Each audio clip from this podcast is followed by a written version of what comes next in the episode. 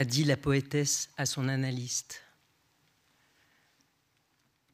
Mon affaire, ce sont les mots. Les mots sont comme des étiquettes ou des pièces de monnaie, ou mieux, un essaim d'abeilles. J'avoue que seules les sources des choses arrivent à me briser, comme si les mots étaient comptés, tels des abeilles mortes dans le grenier, détachées de leurs yeux jaunes et de leurs ailes sèches. Je dois toujours oublier comment un mot est capable d'en choisir un autre, d'en façonner un autre, jusqu'à ce que j'ai quelque chose que j'aurais pu dire, mais sans l'avoir fait. Votre affaire, c'est de surveiller mes mots. Mais moi, je n'admets rien. Je travaille avec ce que j'ai de mieux. Par exemple, quand je parviens à écrire l'éloge d'une machine à sous cette nuit-là dans le Nevada en racontant comment le jackpot magique est arrivé alors que trois cloches claquetaient sur l'écran de la chance. Mais si vous disiez de cette chose qu'elle n'existe pas, alors je perdrais mes moyens en me rappelant la drôle de sensation dans mes mains ridicules et encombrées par tout l'argent de la crédulité.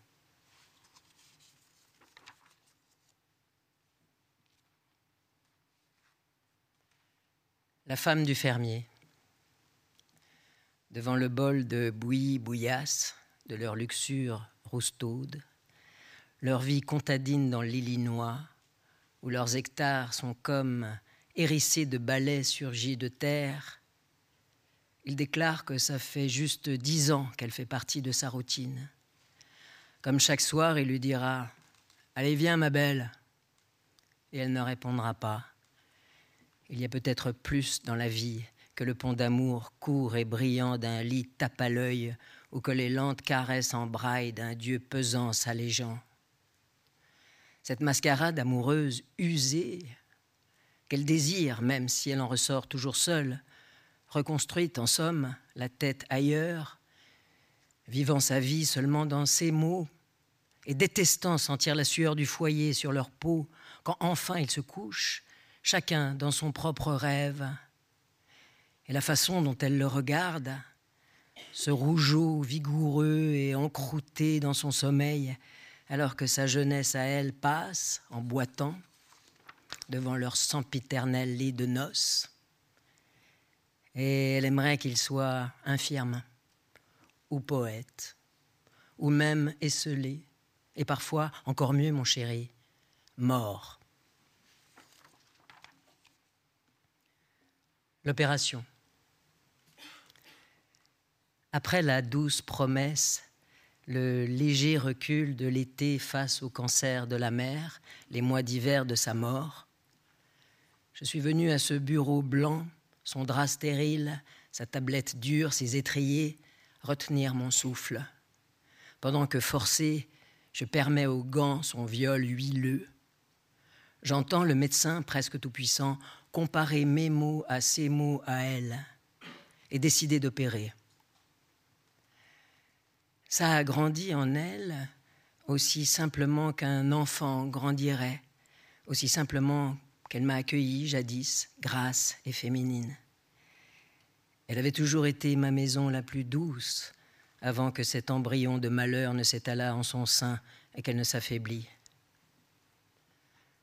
Frêle, nous disons, nous souvenant de la frayeur, ce visage que nous arborons dans la pièce des odeurs singulières de la mort la peur, là où la bouche qui ronfle, B, elle n'est pas chérie. Il y avait de la neige partout. Chaque jour, je traversais en peinant le fatras bosselé, les jours marqués de bleu, mes bottes claquant dans les couloirs de l'hôpital devant la cohorte d'infirmières à la réception pour tenir des conciliabules avec les siennes devant sa porte, pour entrer avec l'air froid du dehors collé à ma peau, pour entrer et sentir sa fierté, son maintien, et pour mentir comme tous ceux qui ont aimé ont menti. Aucune raison d'avoir peur, me raisonne mon médecin presque tout-puissant. Je hoche la tête en pensant que l'agonie de cette femme doit être saisonnière. Ça vaut le coup d'acheter la vie Je sors, me débat contre une feuille tombée d'un arbre, donne des coups de pied aux touffes de paille morte qui l'été dernier étaient encore de la pelouse. Comme une automate, je monte dans la voiture, sachant que le voleur historique est en liberté dans ma maison et doit être assailli. Débarrassé de ses poils, mon corps, allongé et lisse des seins à. Tout ce qui était spécial, tout ce qui était rare est commun ici. C'est un fait. La mort aussi est dans l'œuf. C'est un fait. Le corps est bête. Le corps est viande. Et demain le billard. Seul l'été était doux. Les pièces du bout du couloir appellent toute la nuit durant, tandis que dehors les ténèbres aspirent les arbres. J'entends des membres tomber et vois des yeux jaunes clignoter sous la pluie.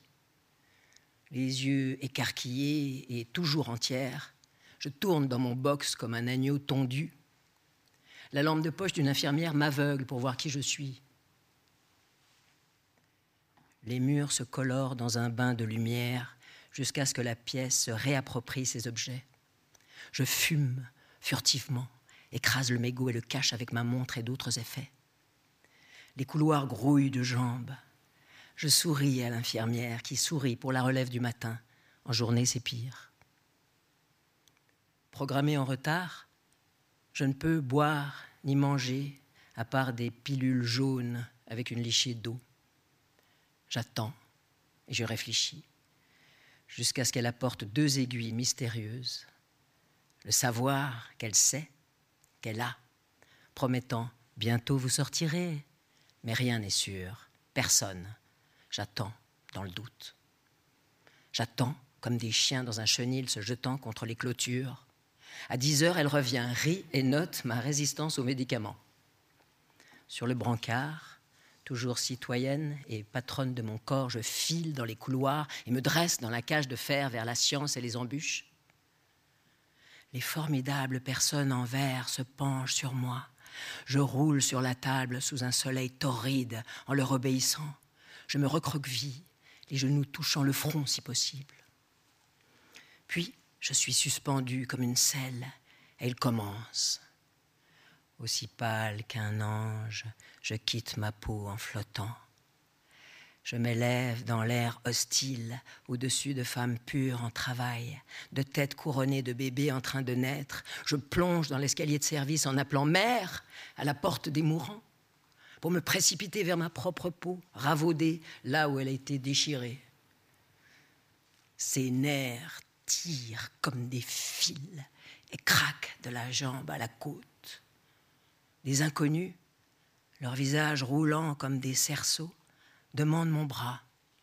Ils me soulèvent pour me déposer dans mon berceau en aluminium. Le crâne à plat, ici dans mon harnais, groggy, j'appelle ma mère. J'appelle ma mère à la rescousse, appelle cet orteil de grenouille, cette chauve-souris laineuse, cette langue de chien, appelle Dieu à l'aide et tout le reste. L'âme qui a traversé à la nage les eaux furieuses sombre désormais dans des mouches et le cerveau flanche comme un poisson à quai et les yeux plats comme des ponts de bateau surmontent la douleur.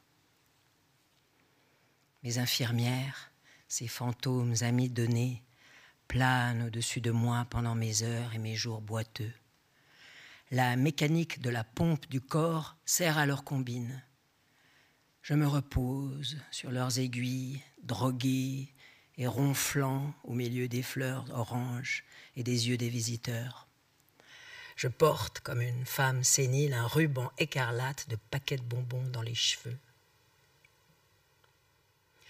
À quatre jours du retour à la maison, je me tapis derrière mon garde-fou mécanique, deux oreillers sous les coudes, aussi moelleux que des coussins de prière. Mes genoux s'activent avec le lit branché au courant. Je grogne pour oublier le mensonge que je dois entendre, mais que je n'écoute pas. Dieu sait que j'ai pensé mourir, mais me voilà, me souvenant de ma mère, du son de sa voix disant bonjour, de l'odeur d'orange et de confiture.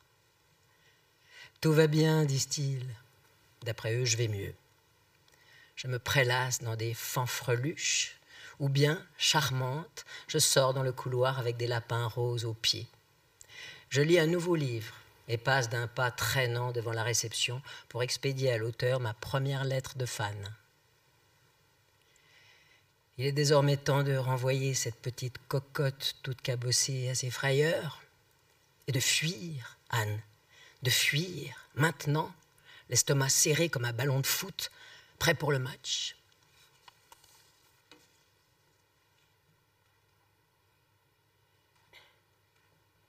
L'art de la magie noire. Une femme qui écrit est trop émotive.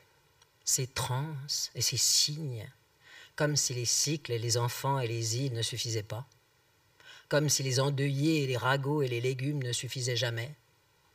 Elle pense qu'elle peut alerter les étoiles. Celle qui écrit est avant tout une espionne. Mon amour, cette fille, c'est moi. Un homme qui écrit en sait trop. Ses sortilèges et ses fétiches, comme si les érections et les congrès et les produits ne suffisaient pas, comme si les machines et les navires et les guerres ne suffisaient jamais. Avec de vieux meubles, il construit un arbre. Celui qui écrit est avant tout un escroc. Mon amour, cet homme, c'est toi. En ne nous aimant jamais nous-mêmes, en haïssant jusqu'à nos chaussures et nos chapeaux, nous nous aimons mutuellement. Trésor, trésor. Nos mains sont bleu clair et douces. Nos yeux débordent de confessions terribles. Mais quand nous nous marions, les enfants nous quittent, dégoûtés. Il y a trop de nourriture et il ne reste plus personne pour avaler cette inquiétante abondance.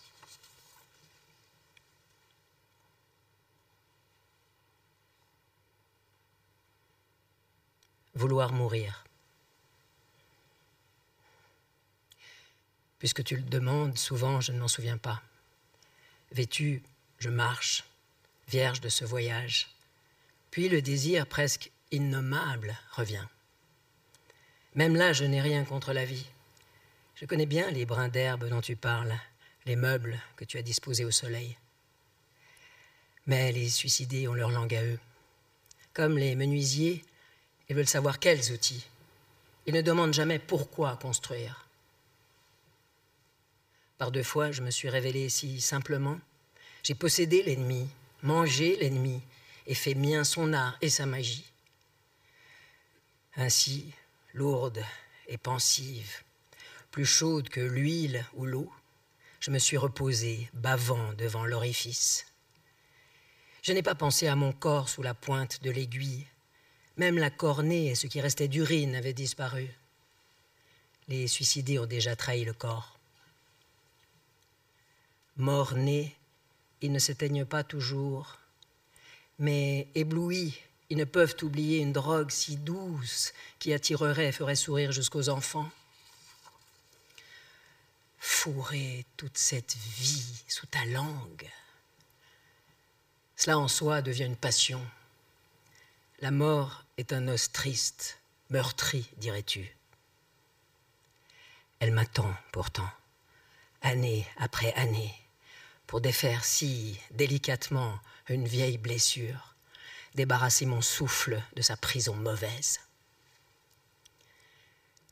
Là, en funambule, les suicidés se croisent parfois, rageant contre le fruit, une lune gonflée, délaissant le pain qu'ils ont pris pour un baiser, laissant le livre ouvert par inadvertance, une phrase en suspens, le téléphone décroché et l'amour, peu importe lequel, une infection.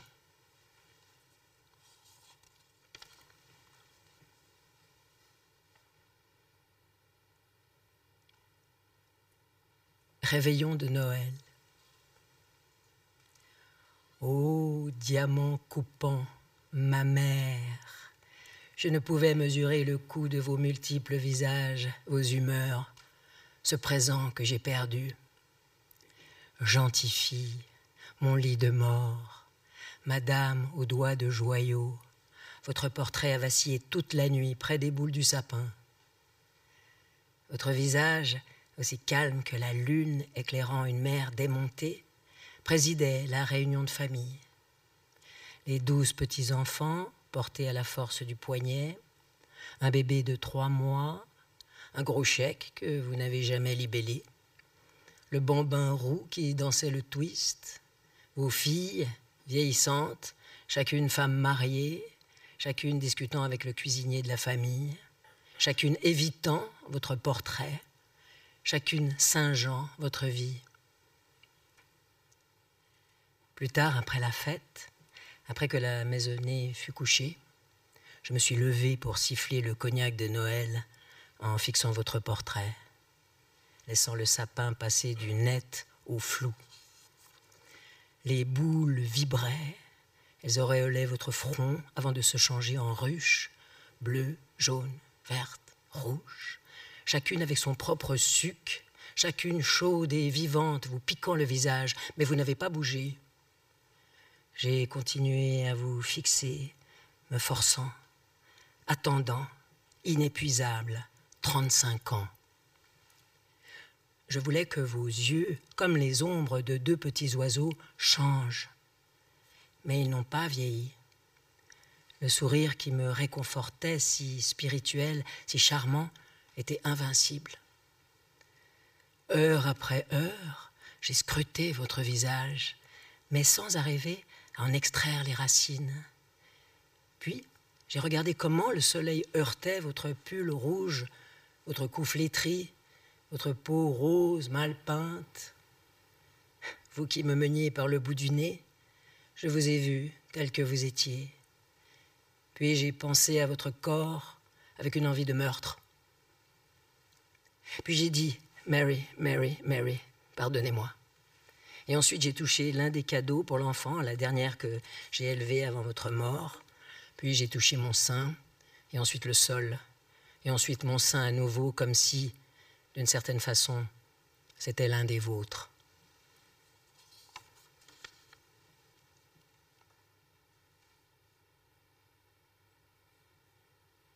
Tu vis. Tu vis ou tu meurs, mais ne gâche pas tout. Bon, en fait, la mort est là depuis longtemps. Elle a beaucoup à voir avec l'enfer et la méfiance de l'œil et des objets religieux et la façon dont je les ai pleurés quand leur obscénité a été révélée par le gribouillis de mon avorton de cœur. L'élément principal est la mutilation et la boue jour après jour, la boue comme un rituel et le bébé sur le plateau cuit mais encore humain, cuit avec des asticots aussi cousu sur lui, peut-être par la mère de quelqu'un, la sale garce. Malgré tout, j'ai poursuivi mon chemin, une sorte euh, d'affirmation de mon humanité, en traînant mon corps comme s'il avait été scié en tronçons dans le coffre du bateau à vapeur. C'est devenu une trahison de l'âme. C'est devenu un pur mensonge. Et même si j'ai habillé le corps, il restait nu et tué. Il a été capturé dès la naissance comme un poisson. Mais je l'ai incarné. Je l'ai déguisé, vêtu comme la poupée de quelqu'un. La vie est-elle un jeu auquel on s'adonne en voulant sans cesse s'en débarrasser? Avec en plus tout ce monde qui vous crie de vous taire, ce n'est pas étonnant. Les gens n'aiment pas entendre dire que vous êtes malade puis être forcé à vous regarder tomber avec la sentence. Aujourd'hui, la vie en moi a éclos comme un œuf et à l'intérieur, après avoir beaucoup creusé, j'ai trouvé la réponse. Quelle aubaine Il y avait Eliante, son jaune tremblant de fièvre, faisant chuter son prix, et ce, chaque jour, Rendez-vous compte. Je la connaissais comme purificatrice, mais sans penser qu'elle était solide, sans savoir qu'elle était une réponse. Mon Dieu, c'est un rêve. Des amants poussant dans le jardin comme des tiges de céleri, et mieux encore, un mari aussi droit qu'un séquoia. Deux filles, deux oursins cueillant des roses dans les poils de ma nuque. Si je brûle, elles dansent autour de mon feu et font griller des guimauves. Et si je suis de glace, elles se contentent de me patiner dessus, vêtues de tutu. Ici, depuis le début, me prenant pour une tueuse, je moins chaque jour de mes petits poisons. Mais non, je suis une impératrice, je porte un tablier. Ma machine à écrire écrit, sans tomber en panne comme elle l'avait prédit. Même folle, je suis aussi bonne qu'une barre chocolatée. Même avec la gymnastique des sorcières, et se fie à ma ville incalculable, à mon lit corruptible. Oh, chers vous trois, je donne une réponse amène. La sorcière arrive et vous la peignez en rose. Je viens avec des baisers dans ma capuche et le soleil, quelle intelligence, roulant dans mes bras. Alors je dis tu vis. Et je tourne trois fois mon ombre pour nourrir nos chiots quand ils arrivent. Les huit dalmatiens que nous n'avons pas noyés, malgré l'avertissement, avortés, anéantissés, malgré les seaux d'eau qui attendaient de les noyer et de les tirer vers le fond comme des pierres, ils sont arrivés, un par un, la tête la première, faisant des bulles du bleu des cataractes, et tâtonnant pour trouver les minuscules mamelles. Pas plus tard que la semaine dernière, huit dalmatiens, 340 grammes, alignés comme des bûches, chacun, comme un boulot. J'avais promis d'aimer davantage s'ils venaient, car en dépit de la cruauté et des wagons bondés en direction des fours, je ne suis pas celle que je croyais, pas une Eichmann. Le poison n'a juste pas agi. Alors je traîne dans ma chemise d'hôpital en répétant la messe noire et tout le tralala. Je dis Tu vis, tu vis à cause du soleil, du rêve, du cadeau excitant.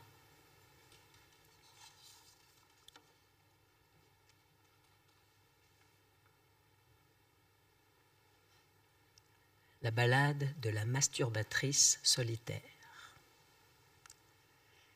La fin d'une liaison, c'est toujours la mort. C'est mon atelier. L'œil glissant, mon souffle, une fois hors de la tribu de moi-même, te trouve absent. Horrifiant ceux qui sont là, je suis assouvi. La nuit, seule, j'épouse le lit.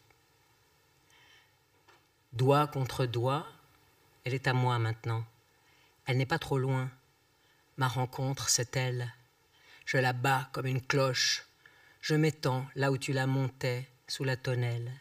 Tu disposais de moi sous, sur l'étoffe fleurie. La nuit, seule, j'épouse le lit. Prends par exemple cette nuit, mon amour, que chaque couple composait en un renversement conjoint tour à tour, les deux se répandant sur l'éponge et le duvet, à genoux et poussant, bille contre bille. La nuit, seule, j'épouse le lit. Je jaillis hors de mon corps de cette manière. Un miracle embêtant m'est-il permis d'exposer le marché des chimères Je m'étale les bras en croix, je crucifie. Ma petite prune, tu m'appelais ainsi. La nuit seule, j'épouse le lit. Puis ma rivale aux yeux noirs a surgi. La dame de l'eau sur la plage s'est dressée, un piano au bout des doigts, l'infamie sur les lèvres avec des paroles flûtées. Alors que j'étais juste cagneuse et raidie. La nuit seule, j'épouse le lit. Elle t'a pris comme une femme arrache une robe en solde d'un présentoir je me suis brisé comme une roche. Je t'ai rendu ton attirail de pêche et tes grimoires. Ton mariage a fait la une aujourd'hui. La nuit seule, j'épouse le lit. Ce soir, ils ne font qu'un, les garçons et les filles, corsage et braguettes ouverts, débraillés, et se déchaussent, soufflent les bougies. Les créatures luisantes manquent de sincérité. Elles se dévorent, elles sont remplies. La nuit seule, j'épouse le lit.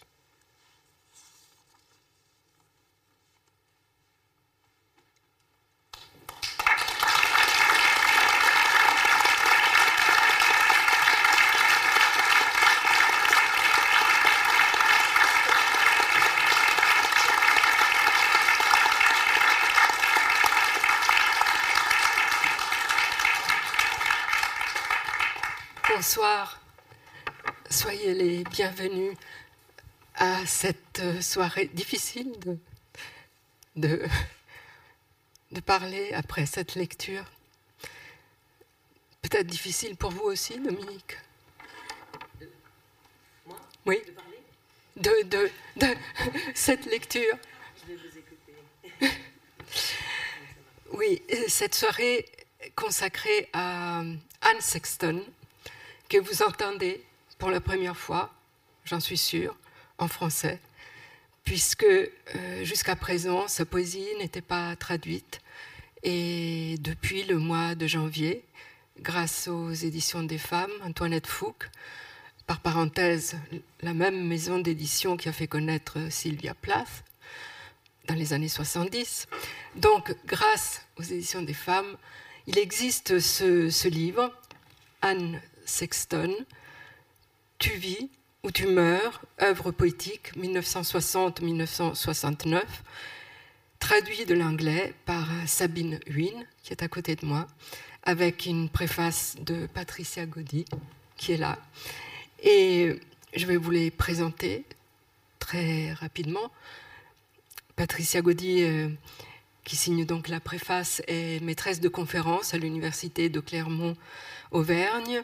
Elle est spécialiste de la poésie américaine et en particulier de l'étude des femmes poètes contemporaines de la deuxième vague du féminisme, donc euh, Sylvia Plath, Anne Sexton, Adrienne Rich, Maxine Cumin, qui était aussi une amie de Anne Sexton. Spécialiste aussi des études de genre, des études féminines et des questions du rapport entre la poésie et l'autobiographie. Donc ce soir, je crois que beaucoup de ces thèmes seront à, à l'ordre du jour. Et spécialiste aussi des rapports entre la poésie et le politique. Et elle a publié en 2016 Anne Sexton, poète de la vie, dans la collection Création au féminin chez l'Armatan. Sabine Huyn est écrivaine, poète, traductrice littéraire et critique. Elle est docteur en linguistique, elle a enseigné notamment à l'université hébraïque de, Jérusalem, mais vous vivez à Tel Aviv, je crois. Et euh, elle a vécu à Cambridge, dans la banlieue de Boston, à quelques kilomètres de là où avait vécu Anne Sexton. Et c'est donc à Sabine Huyn qu'on doit cette magnifique traduction euh, de d'Anne Sexton. Euh, ce volume est, un recueil des, quatre premiers, euh, est, disons, rassemble les quatre premiers euh, volumes de, de poèmes d'Anne Sexton, c'est-à-dire, euh, je, prends votre traduction, euh, Sabine, Retour partiel de l'asile, 1960, et puis All Pretty Ones, 62, tous mes petits chéris, mes chers petits, euh, Live or Die, en 66, donc Tu vis ou tu meurs, et c'est ce, pour ce livre que Anne Sexton a reçu le prix Pulitzer en 67, Love Poems, poèmes d'amour en 69, et donc pour l'instant, on s'arrête là. Mais il y aura peut-être une suite. Alors, euh, moi, je, voulais vous demander, euh, Sabine, mais comme ça, vraiment comme si c'était un, flash ou un polaroid ou une image de synthèse, de la synthèse que vous avez faite en vous de toutes les images écrites ou vues euh, d'Anne Sexton qui est-elle? Pour moi, Anne Sexton est pour moi, euh, je ne sais pas, la femme op optimale en fait. C'est euh, pour moi, c'est la femme que c'est la femme qui a été ma mère, c'est la femme que, que j'aurais aimé être euh, tout en n'étant pas ma mère. Euh, voilà, c'est la femme dans, avec tout, tout, tout, tout, ce qui fait une femme, mais, mais tout, ce, enfin, tout ce qui est critiqué chez la femme aussi. Euh, mais c'est la, la fierté faite femme, c'est la création faite femme, je sais pas, Anne Sexton, c'est un, débordement, donc c'est assez difficile de, de qualifier, mais, euh, mais j'ai une profonde admiration pour, euh, pour elle en tant que femme. Alors, euh, je voudrais poser la même question à Patricia Gaudy, mais, mais voilà, avant d'entrer, c'était pour moi comme une manière de donner une image d'Anne Sexton pour un public, je, suppose, enfin, si, si j'en juge d'après ma, ma, propre ignorance, euh, ne, connaît pas Anne Sexton. Qu'est-ce, quelle serait la première image qui vous viendrait, que, vous auriez envie de communiquer? C'est très difficile de, répondre à, cette question parce que euh, c'est d'abord. Euh, vous rapprochez le, micro. La, découverte de, la présence des femmes en poésie. Enfin, ça a été un moment pour moi de un peu euh, découvrir la poésie d'Anne Sexton, ça a été découvrir la, la, présence des femmes en poésie, mais il y a 40 ans. Donc, j'ai un rapport d'abord littéraire, je dirais, avec cette œuvre. Euh, parce que j'étais à la recherche de figures féminines de la poésie et que je ne les trouvais pas dans, dans mes études littéraires en France. Elle, a aussi ouvert la, voie de questionnement. Pourquoi les femmes poètes étaient invisibles euh, il y a encore 40 ans euh, Et grâce à toutes ces recherches que l'on a menées depuis 40 ans, grâce aux études féminines et aux études de genre, les, femmes sont plus visibles en poésie, mais également elles sont plus nombreuses. ça, c'est la deuxième vague du féminisme, je pense, qui a, libéré la parole et rendu les femmes plus visibles en tant qu'auteurs, en tant que poètes. Mais c'est mon point de vue. Alors, je, vais juste donner deux dates 1928, 1974. Euh, sept recueils à peu près de poèmes, plus euh, des ouvrages posthumes. Euh, elle écrit son expérience en tant que femme, c'est ce que vous venez de dire, et, euh, et elle fait entrer, c'est presque une irruption, mais je parle sous votre contrôle, c'est une irruption dans la poésie, et même dans la poésie de femmes,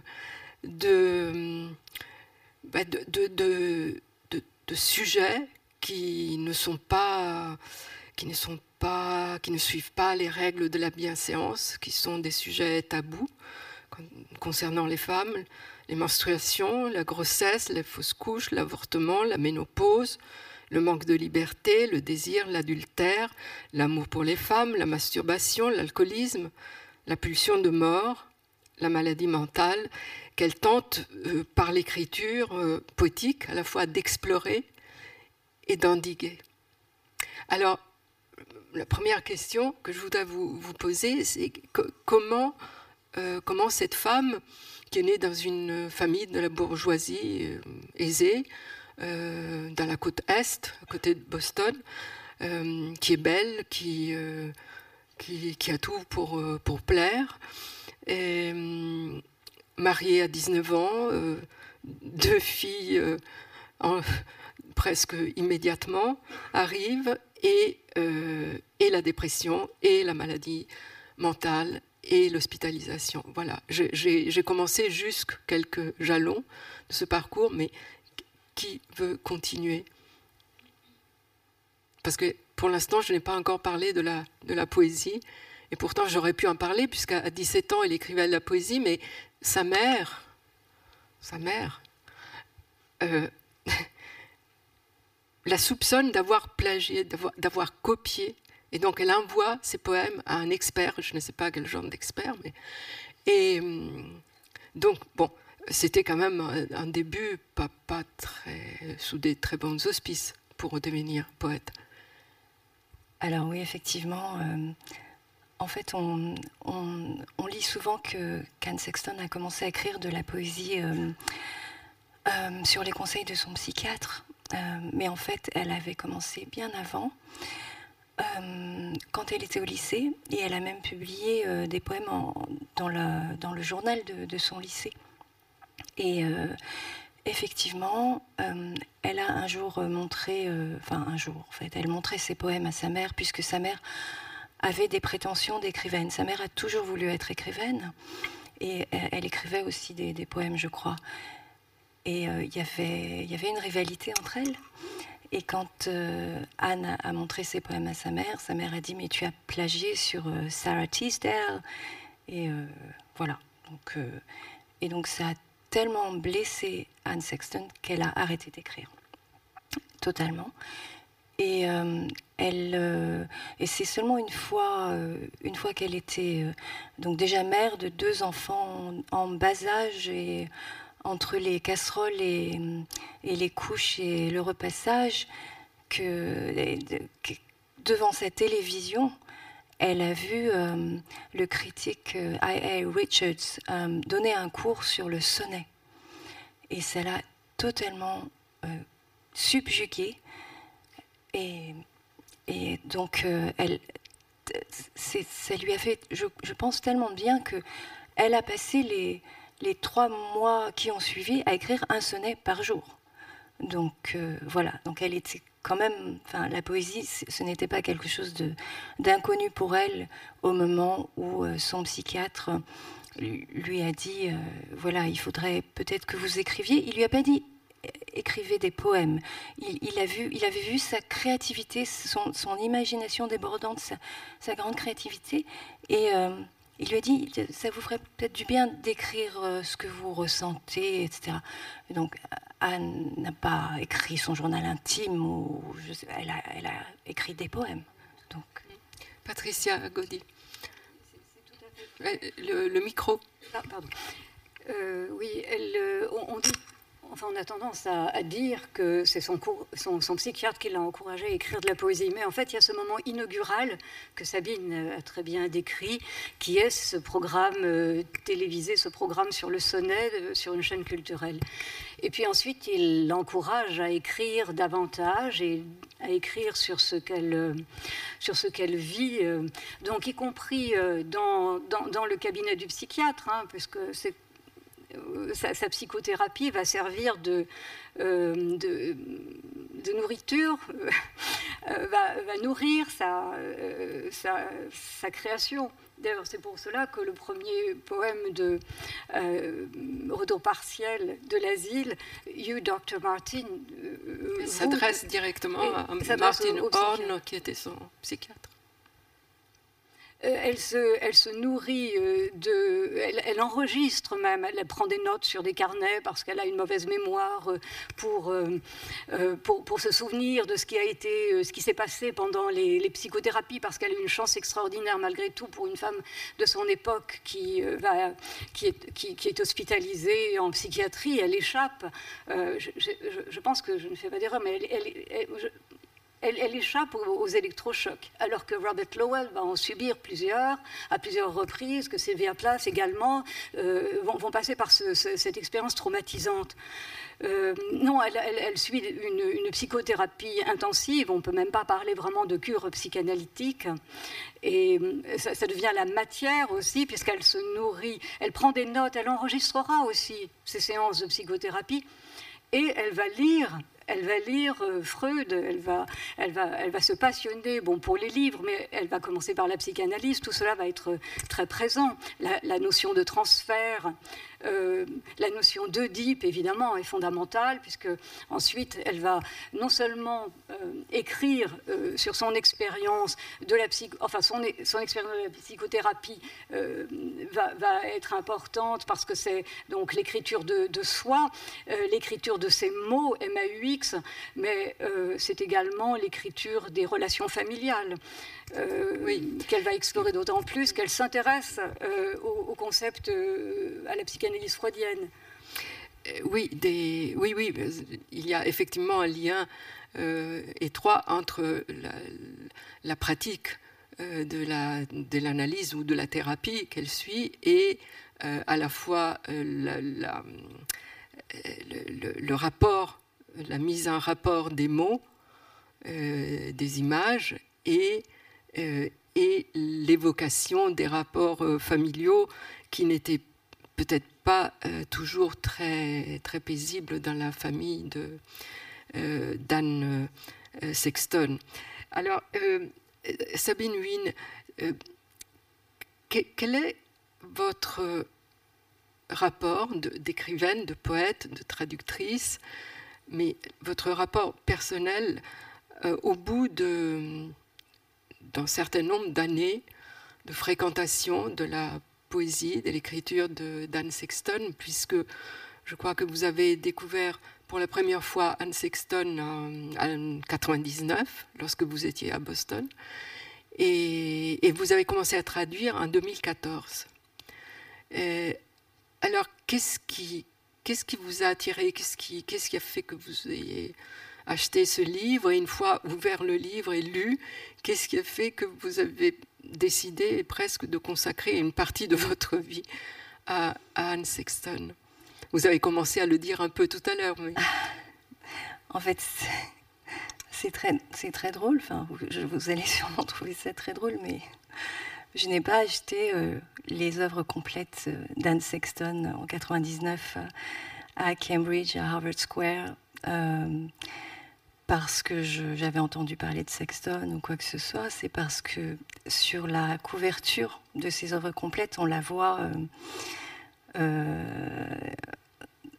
donc il y a un portrait d'elle et elle est, elle est assise par terre et elle porte des sandales. Et elle avait de très grands pieds. Et ce sont ces pieds nus qui m'ont attirée et qui ont fait que j'ai acheté ce livre. Je dois être, je dois avoir un certain. Non, non, je ne suis pas fétichiste. Mais bon, pourtant, ce sont réellement ces pieds qui m'ont attirée parce que j'ai réfléchi. Euh, c'était inconscient. Puis on m'a posé plusieurs fois la question dernièrement et j'ai beaucoup réfléchi et je me suis dit, mais oui, c'était ça, c'était ses pieds. Donc voilà, j'ai acheté ce livre pour les pieds d'Anne Sexton. Et, j'ai, donc, quand j'ai commencé à lire Anne Sexton, j'étais, j'étais très jeune, j'avais 20, je sais plus, 27 ans peut-être à l'époque. Et, en fait, je n'y ai pas compris grand-chose euh, parce que euh, ma vie était à l'opposé de celle de Sexton. À l'époque, je n'étais ni mariée, ni mère, ni quoi que ce soit. J'avais une vie euh, assez privilégiée. Donc, euh, donc voilà, j'ai pas compris grand-chose, mais en même temps, je, n'ai pas pu lâcher ce, livre parce que il y a fait. En fait, je suis, je crois que je suis tombée amoureuse de de la musique. En fait, j'entendais, j'entendais une musique, j'entendais euh, une langue mystérieuse, j'entendais en fait une langue étrangère. Voilà, c'était comme si en lisant ces poèmes que je ne comprenais pas, c'était comme si j'entendais une langue étrangère qui me plaisait énormément, mais je, ne savais pas de quoi ça parlait. Et, c'est pour ça que ça m'a donné envie de les traduire, puisque je, voulais apprendre cette langue. En fait, elle, était tellement belle à mon oreille, et je, voulais l'apprendre pour, comprendre, pour la comprendre, pour comprendre de quoi parlait Sexton. Et donc j'ai commencé un petit peu à l'époque à traduire parce que, en fait, euh, ma démarche en tant que traductrice, c'est euh, quand, en fait, quand je ne comprends pas quelque chose, je veux le traduire. Voilà. C'est pas. En fait, c'est non, c'est pas quand je comprends pas quelque chose. C'est quand je suis attirée par quelque chose. Mais c'est un peu vraiment comme de l'amour, puisque on peut être attiré par une personne. Elle nous, elle nous captive, on la trouve mystérieuse, on n'y comprend rien puisqu'on ne la connaît pas et on est attiré. Donc on veut, on veut essayer de comprendre cette personne, n'est-ce pas?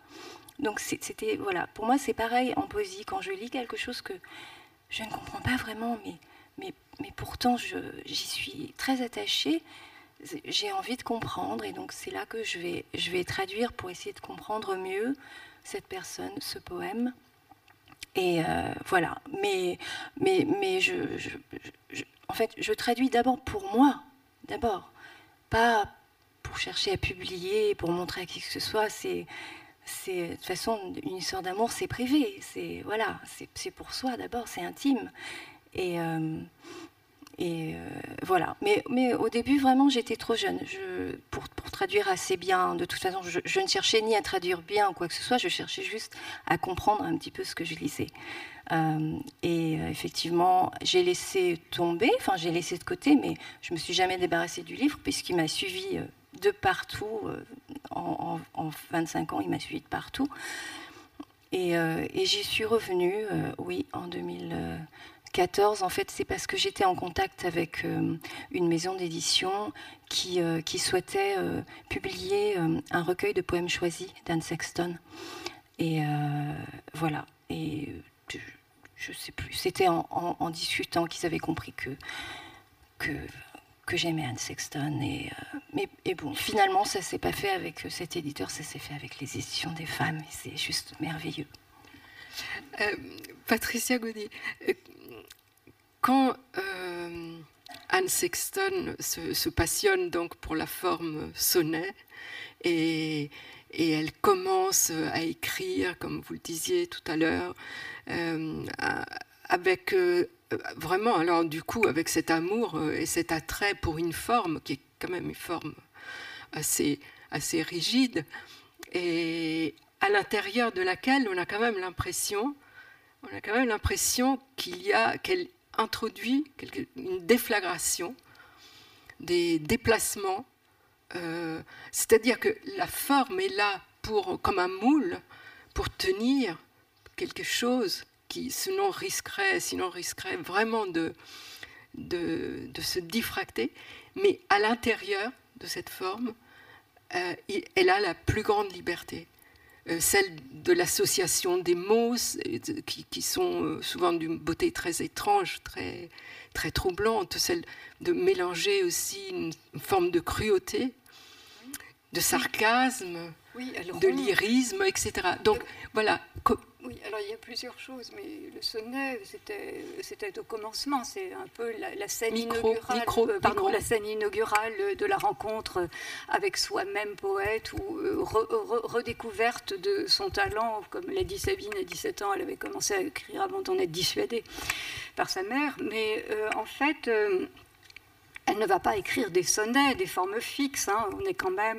Elle, va, elle va rechercher. Alors, elle se sent euh, assez. Euh, elle, n'est pas passée par l'université. Euh, Anne Sexton, elle a fait des, études secondaires qu'elle a prises un peu à la légère.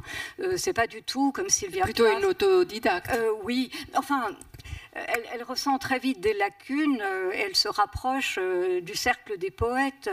Euh, disons qu'elle commence à écrire des sonnets, certes, mais c'est pas tellement dans l'air du temps d'écrire des sonnets dans la poésie américaine des années, la fin des années 50 et 60. Peut-être que si, il y a des spécialistes de poésie qui pourront dire que si, mais disons qu'elle va chercher à combler ses lacunes en se rapprochant d'un poète qui poète et professeur de littérature qui a mis un, un atelier d'écriture euh, euh,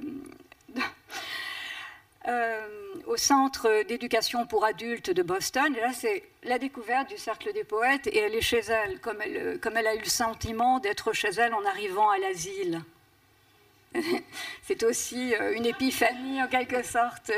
Dans le monde des fous, elle, enfin pour simplifier, de toute façon, elle dit que son premier recueil, c'est l'histoire de ma folie, donc euh, qu'elle n'identifie pas euh, particulièrement et qui ne désigne pas euh, sous une pathologie.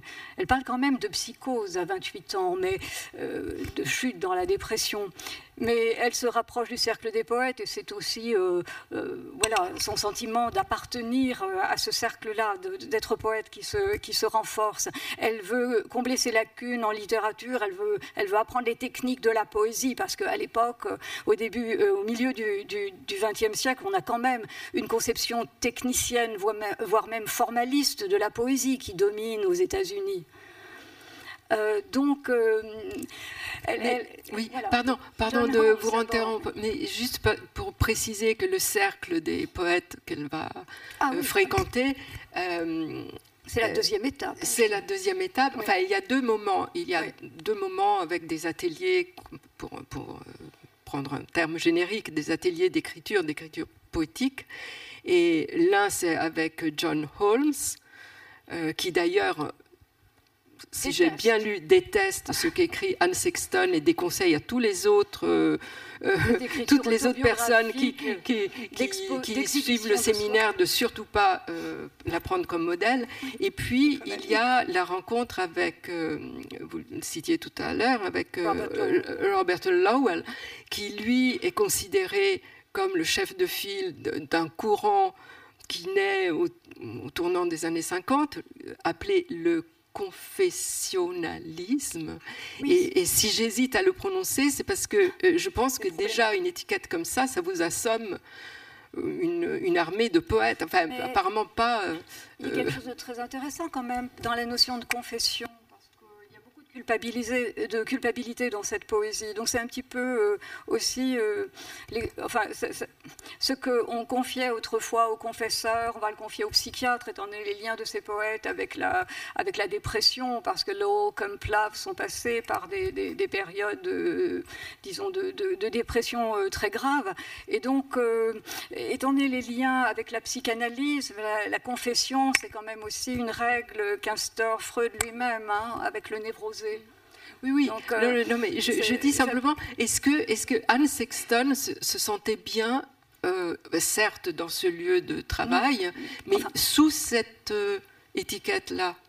Elle dit que ce n'est pas une étiquette facile à porter et que bien souvent elle va dire je, mais il s'agit de quelqu'un d'autre. Donc il y a un jeu pour jouer sur les mots entre le jeu de, de la poète et le jeu de l'écrivain le jeu de l'écriture. Oui, parce qu'il y a aussi euh, beaucoup de, masques qu'elle emprunte. Parce que, en fait, pas tant que ça, quand même. Bah, quand même, quand, quand, elle, quand elle dit, euh, elle se présente comme primitive.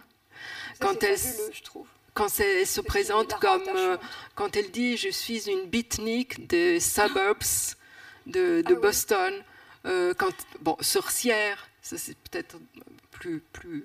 Oui, c'est vrai qu'à la même époque. Euh, il y a la Beat Generation, il y a le, le, hurlement de le howl de, de Ginsberg, mais c'est la côte ouest. Là, on est sur la côte est, c'est Boston. Quand vous n'allez pas bien, vous allez euh, vous être interné, quoi. Je veux dire, euh, enfin, j'exagère. Sabine, il y a une question que que, qu'on a envie de poser parce que, euh, puisque vous avez traduit et que c'est cette langue étrangère qui vous a attiré, moi j'aimerais savoir euh, qu'est-ce qui fait poème chez Anne Sexton? Qu'est-ce qui, qu'est-ce que, Qu'est-ce qu'un poème d'Anne Sexton? Comment il est fait? Comment il est fabriqué? À quoi il est reconnaissable? Euh, Vous parliez de musique tout à l'heure, et, moi j'entends à la fois dans ces poèmes dissidence et dissonance. Euh, je ne sais pas si c'est, mais ce n'est pas uniquement cette musique-là. C'est aussi parfois très lyrique, très flamboyant, euh, et puis tout à coup ça devient presque comme une conversation triviale. Euh, et, même sa façon de s'adresser à son analyste et Dr Martin. Euh, comment c'est fait? Comment c'est fait? Alors, euh, je crois que c'est fait surtout de, enfin, dans les premiers recueils, les trois premiers recueils. un poème d'Anne Sexton, des débuts d'Anne Sexton, c'est hum, une forme régulière en fait, avec des strophes. On voit bien les strophes. Ça peut être des tercets, des quatrains, ça peut être cinq vers, mais c'est découpé en strophes. Euh, il y a souvent des rimes, qu'elles soient finales ou, euh, internes. Euh, beaucoup d'allitération, beaucoup d'assonances. donc il y a, donc on, on voit on voit combien la, contrainte formelle, en fait, l'aidait à écrire. Euh, et euh, on, le, sent totalement quand on la traduit, puisque puisqu'on on, est obligé, enfin moi je m'oblige, hein, enfin tous les traducteurs ne le font pas, mais moi quand ça rime, je m'oblige à faire aimer aussi, euh, puisque je respecte la démarche de la poète qui, qui s'arrachait les cheveux et qui réécrivait 300 fois le même poème et qui, qui, qui préparait son moule, en fait, la structure, qui préparait le moule avant même d'y mettre quelque chose à l'intérieur, ou alors elle, elle commençait en, en, écrivant, en décrivant, je sais pas moi, une émotion ou un souvenir dans une phrase, et ensuite elle transformait ça en une strophe avec des rimes croisées, plates, peu importe. Et, à partir de cette strophe, elle calquait en fait et elle, produisait les autres strophes. Donc c'est un travail, euh, un travail de fou. C'est super rigoureux. C'est donc, donc moi je respecte euh, et, je, et je fais la même chose en fait. Donc quand je réécris le poème en français, moi aussi, je vais faire rimer. Parfois, je ne peux pas trouver les rimes finales parce que après le, sens n'y est plus. Mais alors, je vais chercher, je vais produire des rimes internes ou je vais utiliser des, équivalences euh, sonores, des choses comme ça. Mais euh, voilà, donc c'est. C'était quoi la question déjà? Peu importe la question, vous avez donné une partie de la réponse en tout cas. Mais euh, oui, justement, ce côté euh, naturel, même par moments poésie narrative, enfin euh, le titre même euh, que vous, enfin vous, vous l'avez, vous avez traduit Retour partiel à l'asile et qui, qui, est, je trouve, une traduction magnifique de To Bedlam and Partway Back. Et donc, ce côté narratif, ce côté qui semble naturel et qui fait dire à Sylvia Plath, mais c'est là où justement, à propos de la, de son, du deuxième recueil d'Anne Sexton, euh, All My Pretty Ones, euh, en 62, Sylvia Plath dit, euh, qualifie Anne Sexton, elle dit si merveilleusement non littéraire. Alors, quand on sait que elle a fait jusqu'à 300 brouillons. Voilà. c'est peut-être pas littéraire pour autant, mais, mais il y avait quand même une, un souci de la forme qui était essentiel. Je pense, excusez-moi, mais euh, je voudrais dire que Robert Lowe. Euh, micro, micro. Euh, Euh, lorsqu'Anne Sexton pardon, envoie une liasse de poèmes, ses poèmes à Lowell pour demander euh, s'il veut bien l'accepter dans son atelier d'écriture créative à l'université de Boston, euh, dans la lettre de réponse, Lowell écrit quelque chose de vraiment, je pense, qui, qui va dans le sens de, ce que vous avez repéré et que vous décrivez. Euh, et lui dit, mais bien sûr, vos poèmes, euh, voilà, je, vous accepte dans mon atelier. Euh, you stick to truth. Vous vous en tenez à la vérité. Bon, ça, c'est encore la notion de vérité, parce qu'en fait, pour les poètes confessionnels, on parle beaucoup de sincérité, de, du désir de sincérité mais et, à l'expression simple euh, des sentiments les plus complexes. Et je crois que, enfin pour moi, ça résume ce que, ça résume ce que je ressens, mais ça résume aussi l'efficacité de cette poésie, le fait qu'elle nous touche. Euh, donc euh, l'expression simple bien, que nous avons vu à quel point l'imaginaire dans la lecture euh, de Dominique Raymond est débridé et foisonnant. Euh, mais l'expression simple des sentiments les plus complexes, je crois que ça facilite l'accès à une dimension de cette poésie. Euh, ça, rend plus directement accessible la profondeur de cette poésie. sa profondeur existentielle, le fait qu'elle soulève des questions qui, sont liées à la philosophie existentialiste, euh, pourquoi la mort, pourquoi la perte des êtres chers, euh, pourquoi la maladie, pourquoi euh, le mal? ce style. Je, voudrais maintenant que Dominique, Raymond, j'aimerais que vous, nous disiez comment vous, ne connaissiez pas Anne Sexton comme moi. Quand, quand, nous nous sommes appelés mm. la première fois, tout était à découvrir. Et puis on en a parlé, et puis on a choisi les poèmes, et puis on a discuté de ce qu'on aimait plus que, euh, plus que tout. mais comment vous, vous êtes entré là dans... je ne sais pas tellement comment je suis rentrée dedans, mais je suis rentrée en tout cas. Et, je ne sais pas comment, parce que j'ai pas eu un amour immédiat pour cette écriture.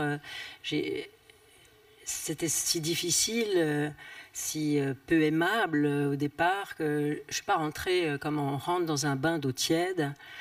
Et je lis très, assez peu parce que hum, quand j'apprends des textes, en fait, je fais que dire mes textes que j'apprends et rien d'autre ne peut rentrer dans ma tête.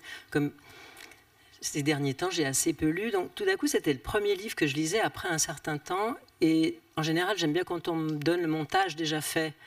Euh, parce que euh, bah, des fois on n'a pas le temps, euh, surtout quand c'est un gros livre.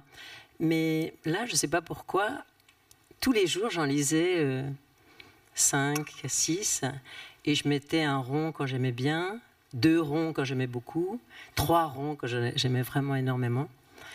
Et c'était comme un jeu qui m'a beaucoup plu au fond. C'est comme si je m'étais familiarisée de plus en plus avec cet auteur que qui a priori ne me disait pas forcément euh, d'y aller. Et euh, oui, c'est venu vraiment petit à petit. Et c'est comme si j'arrivais à finalement à, comme un à comprendre cette langue dont vous parliez, qui est une langue nouvelle, différente et pas aimable tout de suite, euh, mais à force de rentrer dedans, euh, tout à coup, il y, a des choses qui surgissent. C'est comme de l'art contemporain. Pour moi, c'est un peu comme du, je sais pas, c'était l'époque aussi du free jazz. Donc tout à coup, il y a quelque chose de très contemporain euh, dont on n'a pas l'habitude dans, la poésie. Enfin, moi, je connais pas assez bien la poésie pour pour me rendre compte de ça. Et en même temps, alors ça donne quelque chose de très sophistiqué quand même et en même temps art brut. Voilà, c'est ça qui m'a plu. C'est le contraste entre euh, le côté art contemporain très euh, intellectuel presque et l'art brut. C'est le mélange des deux extrêmes qui m'a beaucoup plu et finalement c'est là-dedans que j'ai foncé, ce contraste. Oui, oui, c'est, je, pense que, je pense que tout le monde est euh, là, enfin en tout cas les lectrices les plus immédiates pour, pour, le, pour l'instant, euh, parce que euh, vous avez euh, souligné cet aspect presque enfin, déplaisant. C'est-à-dire, il, faut, il faut quand même savoir que c'était une femme belle, qui aimait séduire, qui avait sans doute du succès, euh, qui a été mannequin, qui est élégante. très, très, très, peu, très peu, très peu. Mais enfin, je pense qu'elle, je pense qu'elle, elle a renoncé très vite à ce. Oui, mais mais mais cet aspect très glamour, très raffiné, est quelque chose qui frappe, qui frappe quand on quand on regarde, quand on voit une une photo, deux, trois d'elle. Et il y a beaucoup de photos et il y a beaucoup de vidéos. Et alors, je voulais juste vous dire quelque chose pour vous relancer. C'est d'une part, oui, pourquoi une femme comme ça a besoin, ou enfin, choisit de prendre le risque de déplaire? Parce qu'elle déplaît à son à John Holmes, elle enfin c'est hostile, oui, d'une part, et d'autre part, euh, et d'autre part cette euh, euh, cette relation qu'elle a avec sa propre image, et ça ce sera une autre question peut-être pour, euh, pour Sabine, euh, son goût du, spectacle, de la scène, peut-être de la mise en scène. elle a aussi créé à un moment donné une, un groupe de musique donc, qui s'appelait Anne Sexton and Her, kind, Her Kind, qui était le titre d'un de ses poèmes. Et donc elle lisait, ce qui est une pratique assez courante aux États-Unis, euh, contrairement à, nos pays, mais euh, elle lisait avec des musiciens euh, de rock. De... Bon, donc voilà, plaire, déplaire, séduire, et en même temps, et en même temps quand on la regarde, on voit que c'est à la fois violence et fragilité qui émanent d'elle, provocation et retrait finalement. Oui, euh, c'est c'est d'ailleurs ce qui est très touchant dans son travail, c'est cette vulnérabilité euh, absolument pas dissimulée, euh, cette haine de soi aussi, en fait, puisque je, pense que quand on cherche trop à être sur scène et sous les projecteurs et, à séduire et à plaire, c'est qu'on ne s'aime pas au départ. On ne s'aime pas ou alors on est tellement étranger à soi-même on, ne se reconnaît plus, on, ne sait plus qui on est, et on attend, euh, on, est, on, attend désespérément, on recherche désespérément l'approbation de l'autre. Euh, donc je crois que c'était le cas pour Anne Sexton. Et euh, effectivement, elle, elle, avait ce groupe de, de jazz. c'était blues, jazz, rock. Donc elle se produisait avec des musiciens. Euh, elle lisait ses poèmes, mais c'était c'était un peu euh, comme, euh, elle se disait elle-même beatnik, donc c'était un peu la, c'était un peu comme faisaient les poètes beatniks sur la côte ouest. Ils se produisaient, enfin, ils lisaient leurs poèmes dans des cafés sur de la musique jazz, donc elle faisait la même chose. Et en fait, je pense que elle, elle écrivait ses poèmes, enfin, je pense, hein, je sais pas, c'est une hypothèse mais en, les ayant fréquentés, je me suis dit qu'elle devait les écrire avec, en pensant à la scène en tête, puisqu'on le, on le, on le sent très fort quand on la voit lire, quand on l'écoute lire. Euh, elle, elle, lit comme Dominique Raymond lit, en fait. C'est ah, vous regarderez. Volontairement. Voilà, elle, elle, sa voix change, ça monte, ça descend, elle, elle s'arrête, c'est dramatique. Et donc, elle devait, elle devait y penser en, les écrivant. Elle devait penser à la scène déjà. Euh, donc, c'est pour ça que, vous l'aviez évoqué euh, plus tôt, euh, Francesca, la langue est, est, à la fois sophistiquée, mais aussi très orale, finalement, puisque puisque c'est voilà, c'est c'est du, dialogue. D'ailleurs, les poèmes sont très souvent adressés, donc il faut, il faut que ça reste quand même, euh, comme on dit en anglais, colloquial. Donc, euh, comment ça se traduit? Colloquial, oral, euh, courant, je ne sais pas. Familier, voilà. donc, oui. il y a un autre aspect que j'aimerais aborder rapidement, parce que le, temps passe très très vite. Et euh, c'est euh, la manière dont elle fait voler un éclat, on l'a vu euh, par les sujets qu'elle choisit, mais aussi par, sa, par, par son écriture. S'il n'y avait que les sujets, ça donnerait peut-être, ça aurait pu donner des essais de, sociologie, de critique euh, culturelle, ce qui existe à l'intérieur de sa poésie. Mais elle, c'est la poésie. Donc, euh, elle, fait voler un éclat des, des, tabous, des stéréotypes, des images. Elle est dérangeante pour ça. Et moi, j'ai pensé euh, en lisant pendant toutes ces semaines, c'est moi maintenant, où on est avec Anne Sexton, euh, j'ai pensé au cinéma américain de ces années-là. J'ai pensé au mélodrame de Douglas Sirk, qui, avec tout le côté flamboyant, sont des critiques féroces de la société américaine et de la place qui est assignée aux femmes. J'ai pensé à Ida Lupino, évidemment, qui aborde des sujets comme le viol, comme l'adultère, comme, enfin, c'est, et, tout ça dans les années 50, dans les années où euh, Anne Sexton commence à écrire. Et puis j'ai pensé, euh, et ça c'est plus tard, euh, c'est au moment peut-être où elle, approche de, son suicide, c'est Gina Rowlands dans les films de Cassavetes. C'est-à-dire, c'est-à-dire vraiment le corps de la femme, de l'actrice, là, qui devient un laboratoire, un laboratoire véritablement d'expérimentation. et la folie, évidemment, une femme sous influence, euh, la plupart des personnages incarnés par Gina Rowlands, mais ça c'est en 74, euh, une femme sous influence par exemple, année de la mort de Anne Sexton. Euh, voilà, il me semblait que de même qu'on qu'il faudrait parler de la, euh, de la contemporanéité des, essais de la deuxième vague du féminisme, des essais de Betty Friedman par exemple, qu'il faut parler aussi de ce cinéma américain. Euh, si Hollywood était l'usine à rêve, est Hollywood et le cinéma indépendant était aussi capable de, produire l'antidote, l'antipoison. Sans qu'elle tourne en dérision. Alors, je ne suis pas du tout, euh, euh, hormis Casabeth, bon, que j'admire beaucoup, je ne suis pas du tout spécialiste du cinéma américain, ni du cinéma tout court. Mais euh, juste une chose, dans Transformation, ce que Sabine traduit euh, actuellement, ce n'est pas un scoop, si c'est voilà, une suite. Euh, il, y a Snow White, donc Blanche-Neige, and the Seven Dwarfs, et les sept nains. Or, si on se base sur les, contes de Grimm, je ne suis pas non plus une spécialiste des, des frères Grimm, mais enfin, c'est seulement Blanc. alors, Blanche-Neige, Snow White, oui.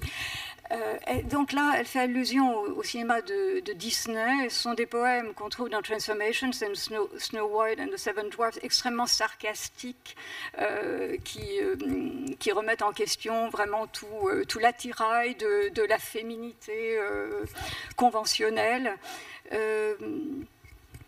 je pense que ça, c'est très présent quand même. Vous savez, quand vous, vous évoquez son, désir, sa, beauté, son désir de, plaire, etc., c'est aussi une femme extrêmement euh, amicale, généreuse, euh, euh, beaucoup plus que, d'autres poètes de sa génération. Donc il y a l'accueil de, de l'autre, la, générosité. J'ai lu récemment Kathleen Spivak, qui était amie avec Saxon, qui, qui, qui décrit cette, cette amitié, cette générosité dans le contact, cette chaleur. Euh, mais dans son premier, dans le poème inaugural des quatre recueils qui sont, qui sont là, You Dr. Martin, à un moment, elle dit euh, euh, Avant j'étais belle et maintenant je suis moi-même. Donc c'est surtout l'écriture qui est essentielle, et qui l'a fait vivre, qui l'a fait survivre, survivre à elle-même, c'est-à-dire à ses pulsions suicidaires qui sont tellement le sujet de, ces poèmes et de ceux des poètes euh, qu'on a dit confessionnels, du confessionnalisme américain. Vous voulez ajouter quelque chose, Sabine, rapidement, avant? Si, ben, si, si, je peux rebondir sur ce que vient de dire Patricia. Enfin, elle a parler des pulsions suicidaires. Voilà, on n'a pas vraiment parlé de suicide ce soir, mais euh, Dominique Raymond a lu euh, Vouloir mourir, et en fait c'est un poème, euh, c'est l'un des poèmes, je pense, les plus importants de Dan Sexton. À mon avis, elle a n'a pas écrit que sur le suicide, elle, a, elle, dû écrire une vingtaine de poèmes. sur le suicide, mais celui-là est vraiment très important parce que il y a un moment donné euh, il y a ces vers dans lesquels elle dit. Euh, Ce sont les fameux vers. Euh, voilà, c'est que Dominique, que Dominique avait, avait repéré. on en a parlé avant-hier. C'est ça? Oui. Oui. Exactement. Vous pouvez le redire, sans micro, ça passe. Et les suicidés ne demandent pas quels outils, avec quels outils. Non, il ne demande pas comment construire. Bon, je vais la lire pour de vrai. Mais les suicidés ont leur langue à eux. Comme les menuisiers, ils veulent savoir quels outils. Ils ne demandent jamais pourquoi construire. voilà. Et ça, c'est un poème très important, à mon avis, parce qu'il résume totalement la démarche d'Anne Sexton. Euh, déjà, pour elle, le. Enfin, voilà. En fait, elle nous parle dans ce poème du suicide, mais mais vu par quelqu'un qui sait vraiment ce que c'est, qui a tenté maintes fois de se suicider. Et donc, en fait, le suicide est tabou. On n'en parle pas, ou alors on en parle d'une façon négative. On dit, voilà, le suicidé euh, est destructeur, euh, alors que le menuisier, le charpentier qui construit des maisons, des bibliothèques, est bâtisseur. Et elle, en fait, elle, dans ce poème, assez court, assez simple, écrit dans une langue très accessible. Elle, euh, elle répond euh, à la question de qu'est-ce que c'est que le suicide pour elle, de l'intérieur, vu par une suicidée.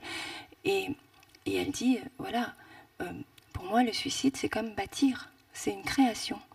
Et, et donc, comme un menuisier ou un charpentier qui arrive sur le chantier, il va pas demander euh, pourquoi je dois construire cette bibliothèque, pourquoi je dois construire cette maison, euh, il va juste euh, se, demander, bon, par quoi je commence? Comment je fais? Il rassemble ses outils, il commence à travailler. Il ne se demande pas pourquoi il va le faire. Et donc, elle, elle dit, voilà, le suicide, c'est pareil. On ne se pose pas la question de pourquoi. Et c'est la question que tout le monde se pose autour de nous. Pourquoi elle a voulu se suicider? Mais elle, elle dit, mais moi, je ne je me la pose pas. Moi, je le fais, c'est un acte. En fait, c'est un acte comme tout autre acte. Et c'est un acte créateur pour elle, en fait oui. au suicide parce que euh, dans, la, dans la critique euh, autour de, euh, de l'œuvre de Sexton et la critique littéraire féministe, la critique féministe américaine s'en est emparée. On a, on, a, fait une icône eh bien, euh, tout de même, euh, une des approches, c'est de dire que c'est la féminité qui, euh, est responsable des élans suicidaires de, de Sexton, c'est-à-dire une certaine idéologie ultra-conservatrice de la féminité de son époque. Euh, cette approche-là, je trouve qu'elle est, qu'elle est quand même très, très intéressante et elle mérite d'être prise en compte. Et peut-être, moi personnellement, je ne détacherai pas euh, ses élans suicidaires, sa dépression grave, euh, le fait qu'elle trouve à l'asile le répit en quelque sorte et auprès de son psychiatre de cette idéologie oppressive de la féminité qui était celle de l'après-seconde guerre mondiale, où euh, on avait élaboré, enfin, où régnait euh, la nouvelle religion, euh, disons, de la féminité et de l'épouse, mère, déesse. Donc il y avait une espèce de nouvelle religion dans cette idéologie ultra-conservatrice, extrêmement destructrice pour beaucoup de femmes. C'est d'ailleurs Phyllis Chesley dans Femmes et folie en parle. donc je, pense qu'il ne faut, enfin, personnellement, je, ne souhaite pas sortir ce, ces élans suicidaires, cette dépression euh, d'un contexte, d'un contexte euh, historique, euh, social, culturel, de cette emprise, de cette oppression de, la, des, définitions de la féminité de l'époque. Alors, est-ce que je peux juste, juste dire que... dernière dernière réplique. en parlant de, contexte, justement, moi, je ne sortirais pas le suicide du contexte poétique, linguistique, puisque pour Anne Sexton, le suicide est un acte bâtisseur. Et, euh, et en fait, c'est comme écrire pour elle, c'est comme créer, c'est créer quelque chose avec, comme un menuisier, avec des outils. Et bien elle, ses outils sont linguistiques, elle crée des poèmes, comme elle se suicide en poésie avec les outils de la langue. Et alors, puisqu'on a commencé avec euh, la poésie, de Dan Sexton à travers vos mots, à travers votre traduction. On va terminer aussi avec un poème.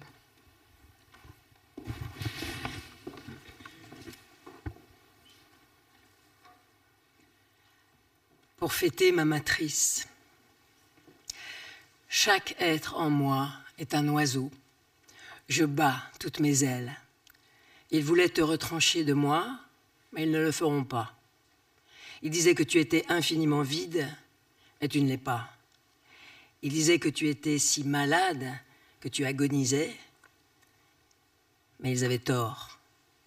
Tu chantes comme une écolière, tu n'es pas déchirée. Poids délicieux pour fêter la femme que je suis, et l'âme de la femme que je suis et la créature au centre et son plaisir. Je chante pour toi. J'ose vivre. Salut, esprit. Salut, calice. Attache, abrite, un abri qui contient bien. Salut à la terre des champs. Bienvenue, racine. Chaque cellule est dotée d'une vie. Il y en a assez ici pour satisfaire une nation il suffit que la plèbe possède ses biens. N'importe qui, n'importe quel État dirait de cela. Il est bon cette année que nous puissions semer à nouveau et espérer une récolte. Un fléau avait été annoncé, mais il a été repoussé. De nombreuses femmes chantent ensemble à ce sujet. L'une d'elles insulte une machine dans une usine à chaussures.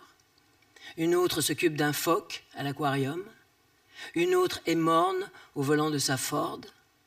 Une autre perçoit la taxe au poste de péage. Une autre attache le cordon d'un veau dans l'Arizona. Une autre chevauche un violoncelle en Russie. Une autre déplace des marmites sur un fourneau en Égypte. Une autre peint les murs de sa chambre d'une couleur lunaire. Une autre se meurt, mais en se remémorant un petit déjeuner. Une autre s'étire sur sa natte en Thaïlande. Une autre torche les fesses de son enfant. Une autre regarde par la fenêtre d'un train au cœur du Wyoming. Et une autre est n'importe où, où quelques-unes sont partout, et toutes semblent chanter, bien que certaines soient incapables de chanter une seule note. Poids délicieux pour fêter la femme que je suis. Laisse-moi porter une écharpe longue de trois mètres. Laisse-moi jouer du tambour pour les jeunes de 19 ans. Laisse-moi porter des bols pour les offrandes, si tel est mon rôle. Laisse-moi étudier les tissus cardiovasculaires. Laisse-moi examiner la distance angulaire des météores. Laisse-moi sucer la tige des fleurs, si tel est mon rôle. Pour cette chose dont le corps a besoin, laisse-moi chanter. Pour le dîner, pour les baisers, pour le bon, oui,